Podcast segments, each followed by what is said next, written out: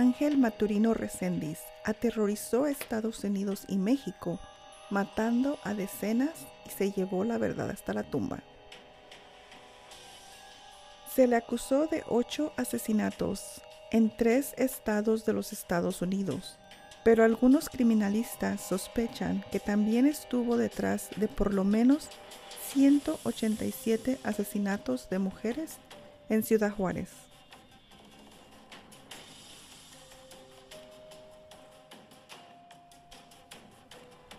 Hola, bienvenidos al capítulo del día de hoy.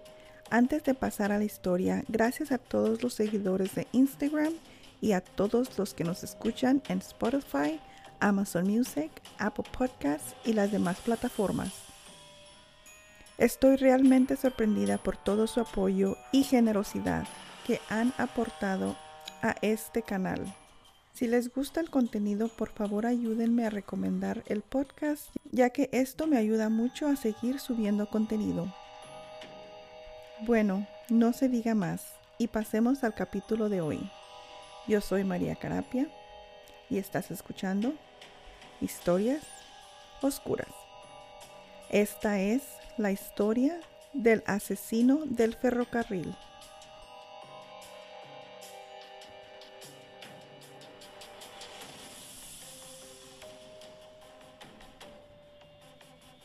Ángel Maturino Reséndiz nació el 1 de agosto de 1959 en Izúcar de Matamoros, Puebla, a 100 kilómetros de la Ciudad de México. Fue un asesino en serie mexicano, vagabundo, responsable por lo menos 23 homicidios a lo largo de Estados Unidos y del que se tiene la sospecha no comprobada de que también afectó asesinatos en México durante la década de los 90 algunos de los cuales involucraron agresión sexual. Empezó a ser conocido como el asesino de los rieles o del ferrocarril debido a que la mayoría de sus crímenes fueron cometidos cerca de las vías del tren, el cual usaba para transportarse como polizón a través del país.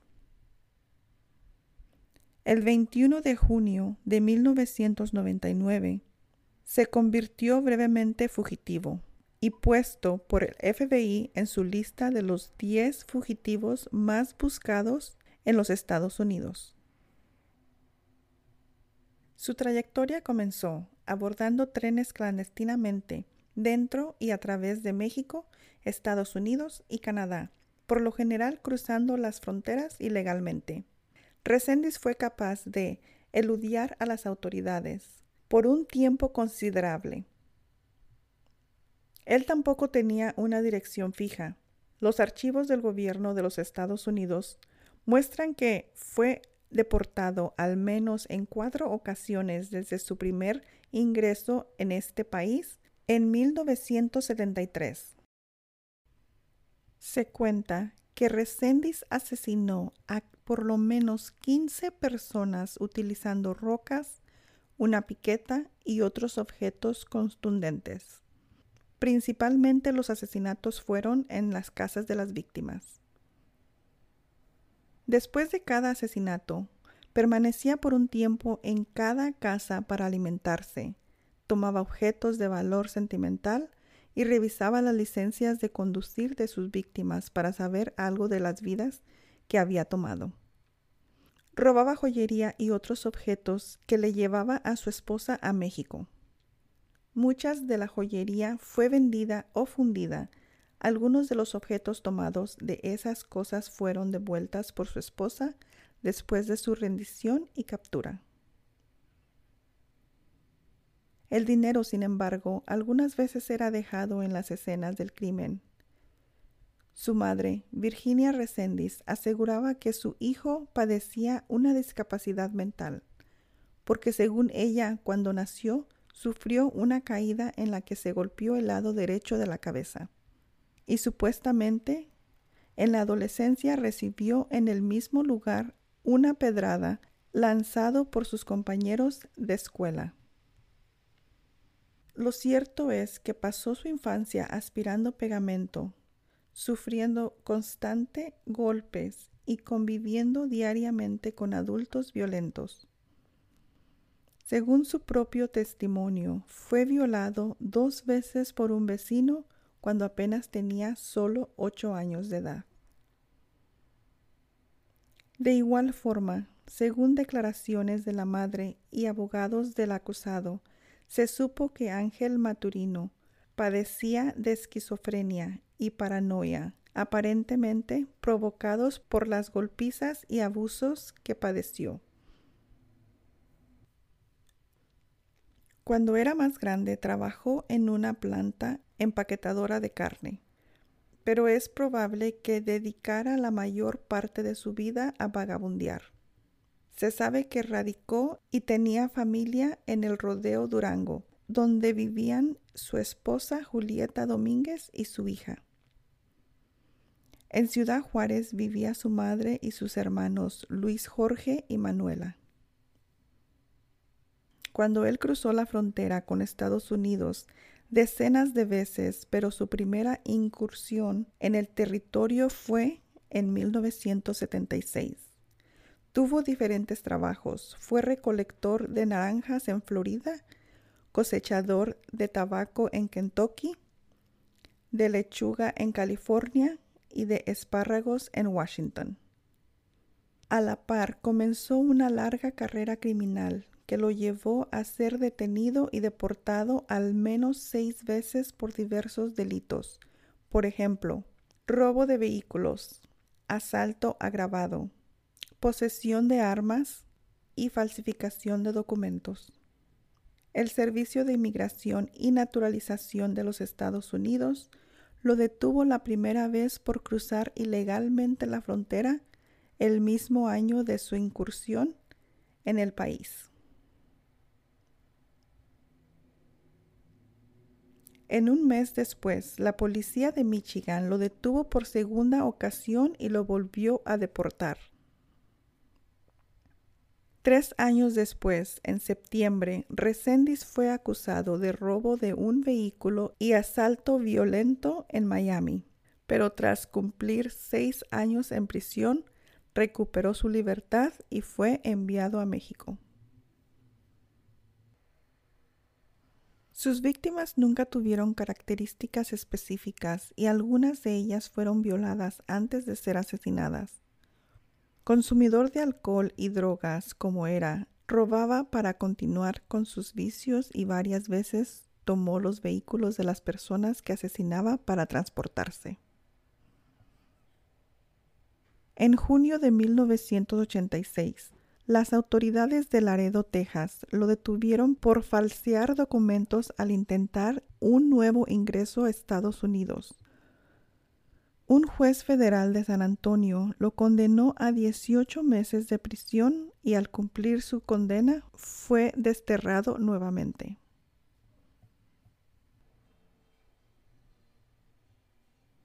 Tras una etapa incierta en su país, tras una etapa incierta en su país, su rastro reapareció en marzo de 1989 bajo el nombre de Resendiz Ramírez, cuando tuvo que enfrentar un juicio federal en St. Louis, acusado de 16 cargos, que incluían declarar falsamente ser ciudadano de Estados Unidos y la posesión ilegal de una arma de fuego. Según el FBI, los homicidios de Ángel iniciaron en agosto de 1997, aunque él confesó que realmente iniciaron en 1986, cuando le pegó cuatro tiros a una indigente con una arma calibre 38. Su cadáver fue encontrado en una granja abandonada. Resendiz declaró que la conoció en un refugio para indigentes. Dijo que viajaron juntos en una motocicleta pero aseguró que le disparó porque ella le faltó al respeto. Según su confesión, así comenzó todo. En el 4 de octubre de 1998, irrumpió en la casa de Leafy Mason, una señora de 81 años que vivía en Hooks Springs, Texas, y a quien asesinó con una plancha de hierro. A menos de 50 metros de la casa se encontraba la línea del tren Kansas City Southern.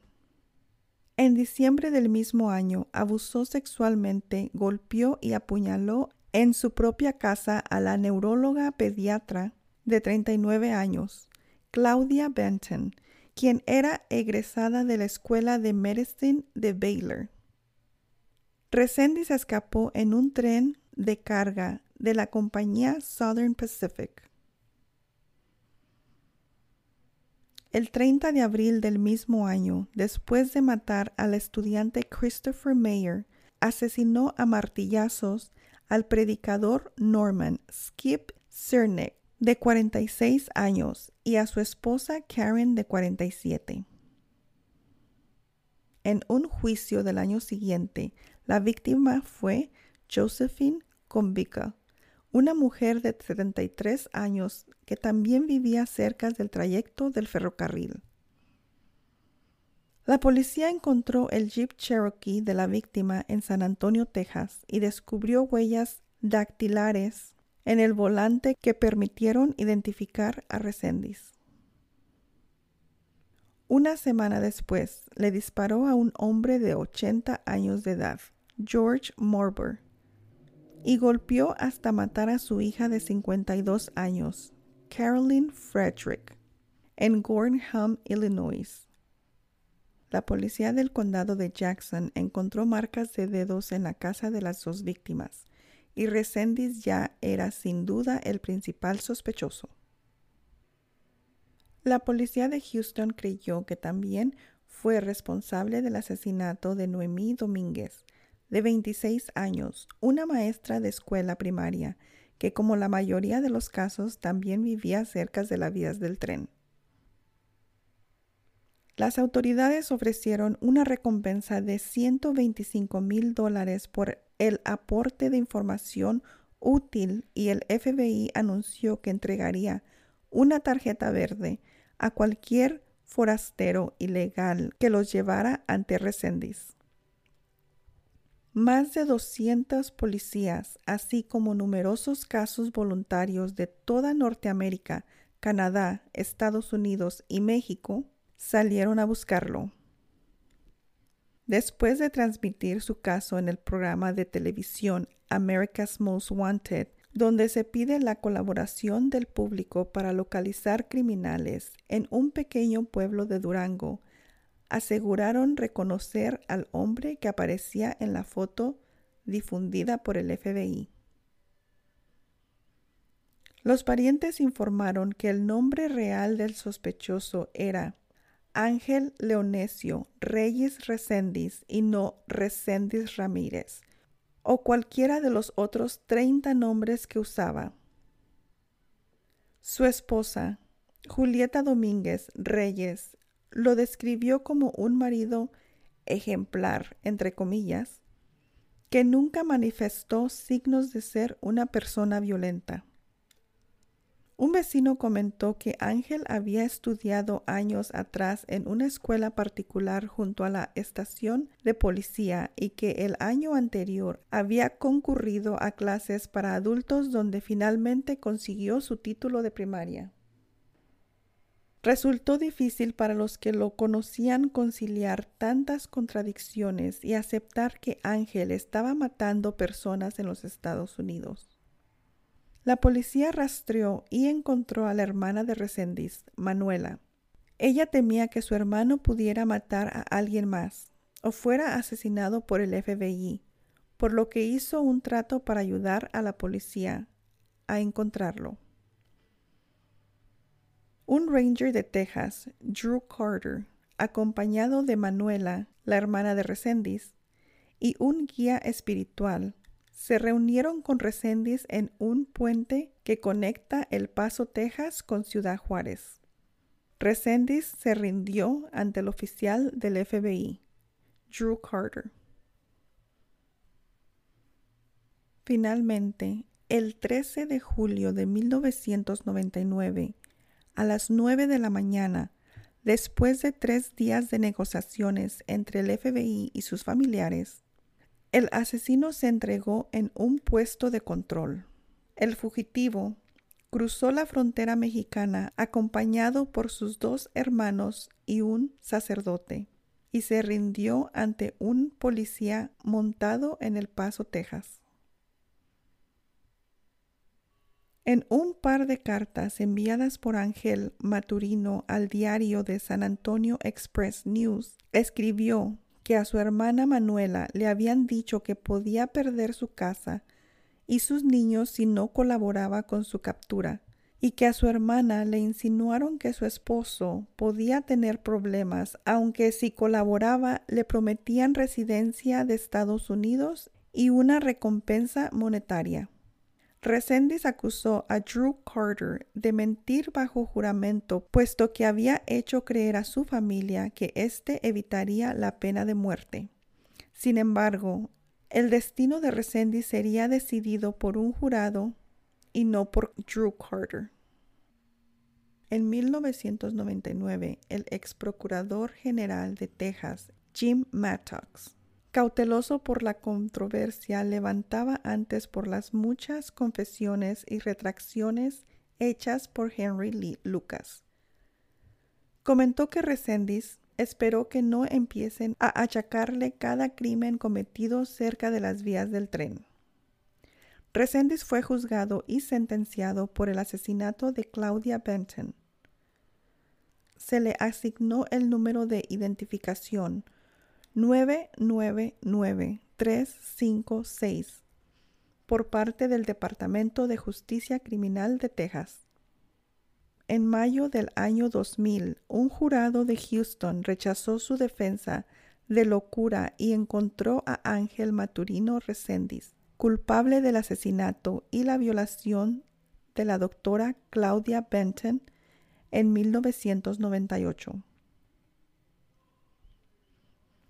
Mientras esperaba la ejecución en la prisión de máxima seguridad de Terrell Junet en el sur de Livingston, Texas, Maturino declaró en una entrevista periodística que era responsable de muchas más de los 11 asesinatos que las autoridades le atribuían. Sin embargo, se negó a revelar el número exacto o las identidades de sus víctimas. Solo aclaró que muchos eran homosexuales. Esto fue lo que dijo en una de sus entrevistas no voy a darle a las autoridades la información. Van a matarme de cualquier modo. Así que, ¿para qué? La única cosa que puedo tener conmigo y resguardar de los gringos es la verdad. Para la investigadora especial de Chihuahua, Sully Ponce, y para el criminalista canadiense Candace se sospechaba que Ángel Reséndiz había matado aproximadamente 187 mujeres en Juárez. Los dos encontraron similitudes entre las víctimas en ambos lados de la frontera. Uno de los médicos que analizaron a, Maturino dijo que éste reconoció que los homicidios comenzaron poco después que su pareja tuviera un aborto. También le indicó que mató a sus víctimas de Illinois debido a unas fotografías que le recordaron los ataques estadounidenses en Serbia. Resendiz llegó a creer en algún punto de su vida que hacía la voluntad de Dios. El 27 de junio del 2006 fue ejecutado por inyección letal y declarado muerto a las ocho y cinco de la noche del día siguiente. El esposo de Claudia Benton estuvo presente en la ejecución.